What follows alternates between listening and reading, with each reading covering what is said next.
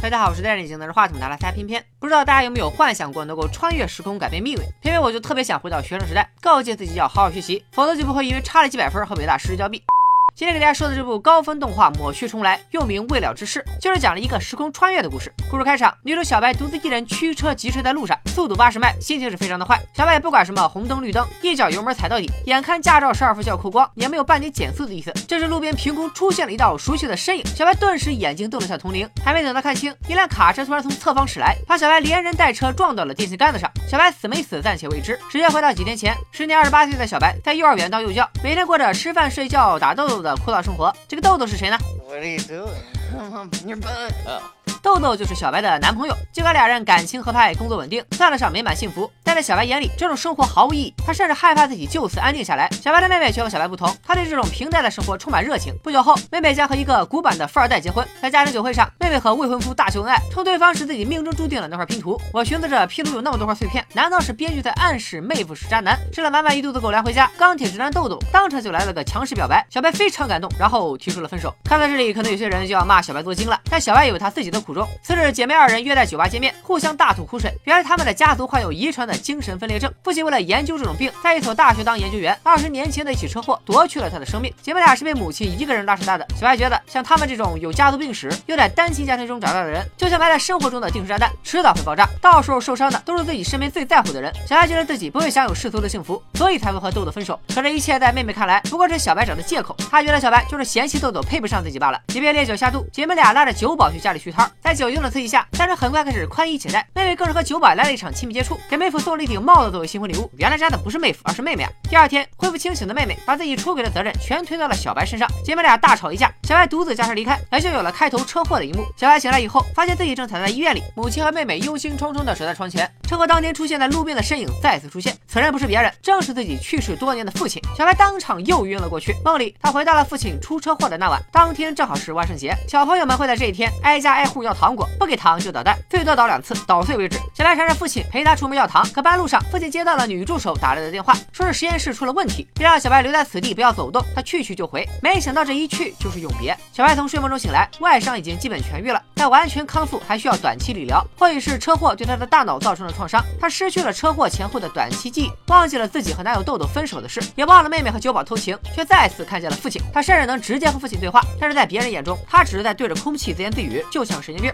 之后，小白不停地陷入各种奇怪的幻象当中，比如前一秒还安静祥和的病房，下一秒就成了颠簸的车厢，或者是病房搬进了油画里的森林，而最后把他拉出幻象的又是父亲。这到底是脑创伤后遗症造成的幻觉，还是这场车祸赋予了小白超能力，所以他才能和已故的父亲交谈呢？无论如何，再次见到父亲的小白百感交集。父亲缺席了他的整个人生，他曾因此割腕吸毒，就此沉沦。父亲向小白透露了一个惊人的事实：夺取他生命的那场车祸根本不是意外，尽管他已经失去了当时的记忆，但他笃信自己是被谋杀的。小白的那场车祸也不是偶然，而是父亲有意为之，为的是让小白赶紧觉醒能力，帮他查明真相，进而改变过去，让他复活。小白还没缓过神来，父亲又抖出了第二个事实：他们家族遗传的精神分裂，其实就是一种时空穿越能力留下的后遗症。他试过自己穿越回去查明真相，但总是被一种神秘力量挡住。身体康复后的小白重新回到幼儿园上班，可平凡的日子已经不复存在了。小白在孩子面前裸露身体，在课堂上看到学生淹死在湖里，又看到园长化身为无数虚影，小白越来越难以区分现实与幻觉。正当他陷入困境之时，父亲再次出现，并向他解释，所谓的现实世界就像是一堆积木，生活在积木中的人并不知道自己在积木里，而小白和父亲一样，有能力跳出积木，进入更高的维度。小白现在的状态就是一只脚在积木里，一只脚踏出了积木外，步子太大容易扯着蛋。父亲带着小白从旁观者的角度去展示他生前的工作。当年他在女助手的帮助下展开关于脑域的研究，终于在量子纠缠的项目上有了重大突破。这个项目一旦成功，父亲就能够通过科学来解释各种玄学巫术，甚至可以操纵时间。但现在的小白显然不具备这种能力，不断出现的幻觉严重影响了他的生活。就像《盗墓空间》里的盗墓师，每个人都有自己独特的图腾，船需要抛锚才能停住，小白也需要一个道具作为锚点，让自己分清现实和幻觉。在父亲的指引下，小白从母亲阁楼上的杂物箱里翻出了一台二十一点游戏机，过了二十年，居然还能正常使用。从此以后，小白就把游戏机当做锚点，白天玩，夜里玩，终于被关进了杨教授网瘾治疗所。全拼完。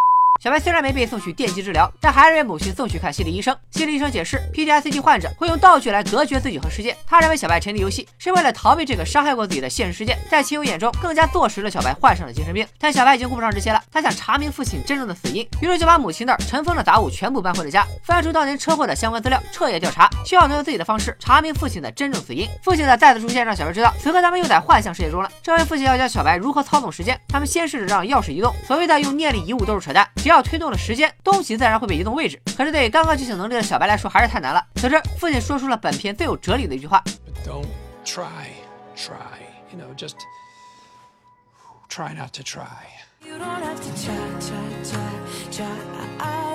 我正寻思着这段绕口令是啥意思，奇迹发生了，钥匙真的突然不翼而飞，飞到了母亲手里。原来是母亲发现小白的异常举动后，过来兴师问罪了。可面对女儿关于父亲的询问，母亲顾左右而言他，对当年父亲的车祸只字不提，反而反复叮嘱女儿药不能停。之前提过，小白车祸以后短暂失忆，忘了自己已经和男友豆豆分手了。为了缓解压力，小白就约豆豆一起去酒吧散心。豆豆自然也没有说破，说的俩人还在一起。然后他们就在酒吧遇到了妹妹和妹夫。妹妹借口去厕所，其实是去找那位酒保封口，又刚好被上厕所的豆豆撞见了，俩人各怀鬼胎。相约为对方保守秘密，在一次次的训练中，小白逐渐掌握了穿越的窍门。他把穿越对象从钥匙转为自己，一咬牙一跺脚，意识居然真的穿越回了妹妹订婚当晚。虽然只能看，不能改变现实，但小白因此知道了自己已经和男友分手。豆豆一直在利用自己的失忆骗自己。小白找豆豆摊牌，豆豆却误以为是妹妹告的密，就把妹妹和酒保上床的事也抖了出来。戏剧性的展开，当场粉碎了小白的三观。剧烈的情绪波动，将自己的意识又带回到童年。一家人去墨西哥的金字塔游玩，这儿曾经是他们的祖先印第安人的聚居地，祖先们在这里进行祭典。父亲也是从这里得到的灵感。他从印第安巫术入手，发现精神分裂症患者和巫师的脑室都很大，也许他们的能力都来自特定的大脑结构。呃，感情头大的人都有超能力。在一些大头学生的帮助下，父亲开始研究大脑和穿越的关系。一晃神，小白再次回归现实。豆豆还在门外苦苦请求他的原谅，父亲则认为这是个契机。如果小白真的要踏上穿越之路，最好和豆豆撇清关系。但小白也不再是当初的小白了，他被豆豆患难中不离不弃的真情感动，选择信任豆豆，将最近发生的一切全部和盘托出。豆豆听完，当场变成表情包。他作为一个信仰科学的好青年，无论如何也无法相信这一切，但他说会尽自己所能帮心爱的小白调查父亲的死因，而且还真就意外查到，案发当晚有个人曾闯入过父亲的实验室。这个闯入者。会是谁呢？警方的资料他们肯定是拿不到的，但大学档案馆里肯定有当晚的记录。豆豆自告奋勇去摆平警卫。I'm sure this job isn't easy. That's not bad. Late nights. I don't mind. Obnoxious kids. Alright. No one giving you the respect you deserve. I feel respected. Sometimes you probably just wish things would break your way. Actually, I feel incredibly fortunate, and I'm thankful for every opportunity. Well, thanks, Nancy. 钢铁直男当场把天聊死，关键时刻还是小白的能力起了作用。他穿越时间，看到了警卫的过去，原来他也曾经历过亲人离世的痛苦。两人同命相连，警卫被小白打动，放他过关。当年案件发生后，警方列出过一份相关人员名单，这份名单恰好就收录在档案里。名单中赫然出现了父亲女助手的男朋友的名字。尽管父亲一再强调自己是因为研究项目才被杀害的，但也不排除父亲出轨女助手以后被人家男朋友所杀的可能性。二人循着互联网上的信息找到了女助手的男友，可这人却有完美的不在场证明，而且从他口中得知，父亲当年对自己的研究非常。狂热，甚至逼迫女助手做他的测试对象，就是他间接害死了女助手。这条线索中断了，他们只好把调查重点放在项目的投资人身上，还真就在网上查到了这个人。于是小白趁着妹妹婚礼间隙，假扮投资人的迷妹约她见面，甚至以身涉险，独自进入了投资人的酒店房间。结果出乎意料，父亲的研究并不像他自己说的那么抢手。时间穿越这种虚无缥缈的东西，短期内根本看不到收益，压根就没人愿意给他投资。从酒店离开，下线很久的父亲再次出现，他认为小白在现代时空所做的一切毫无意义，只有穿越回过去才。能查明真相，心烦意乱的小白回到了婚礼现场。面对母亲和妹妹的责备，小白无意中把妹妹和修宝出轨的事抖了出来，在场宾客全都听在耳朵里。眼看着婚礼即将成为葬礼，只见云雾雷电笼罩了小白。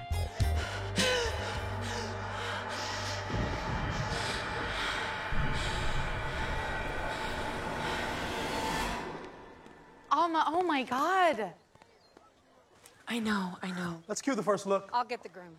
Alma.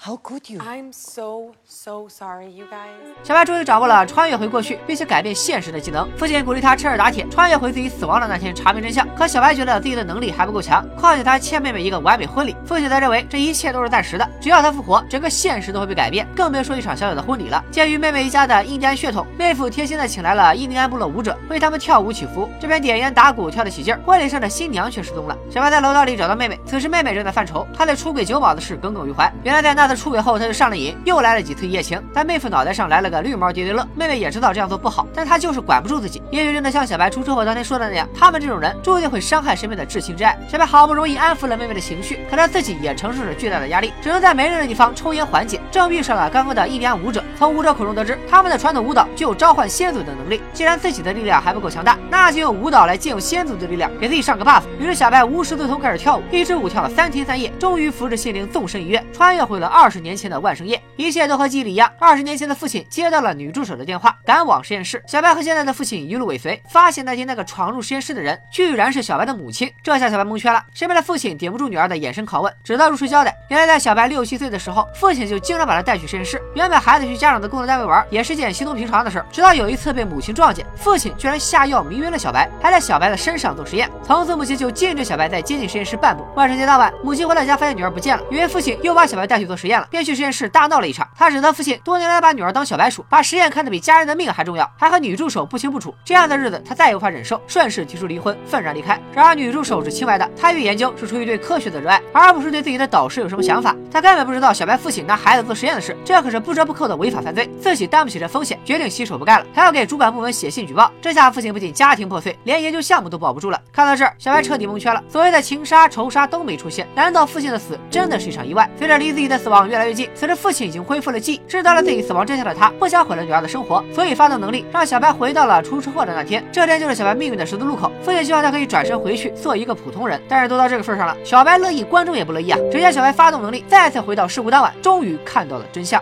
None of my work will be valid. Okay, I'm sorry. I, I won't. I won't tell. I won't tell anyone anything. I promise. See, I just don't trust you. Jacob, please let me out. Jacob, what are you doing? Taking control. 真相如此残酷，父亲对实验的狂热毁了两个家庭，这样的人值得被拯救吗？但小白并不想就此放弃，在和他相处的这段日子里，身边的这位父亲早已不再是当年的他了。无论是谁，都该有自我救赎的机会。他们再次穿越回悲剧发生之前，父亲告了小白去一切的源头接他回家。两个父亲的身影重合，电话再次响起，可这次父亲挂断了电话，带着年幼的小白回了家。小白醒来，发现自己撞破了镜子，躺在地上。刚刚发生的一切就像是一场梦，只有他自己知道，父亲已经被拯救了。他收拾好行李，不顾母亲和豆豆的劝阻，孤身驾车来到金字塔。这里是先祖的寝宫，是父亲研究的源头，也将是迎接父亲归来的地方。没想到小白在这里遇到了妹妹，妹妹正在金字塔附近度蜜月。他的母亲那儿得到消息后，立刻赶过来。妹妹已经向妹夫坦白了一切，可愤怒的妹夫无法接受，随即申请婚礼无效。在小白眼里，这都不叫事儿，他已经拯救了父亲。朝阳升起之时，父亲将走出金字塔，所有的现实都将被改写。他们需要做的只有坐在这里迎接父亲归来。但一夜过去，什么都没发生，这个操蛋的世界什么都没有改变。这一切真的只是小白的妄想吗？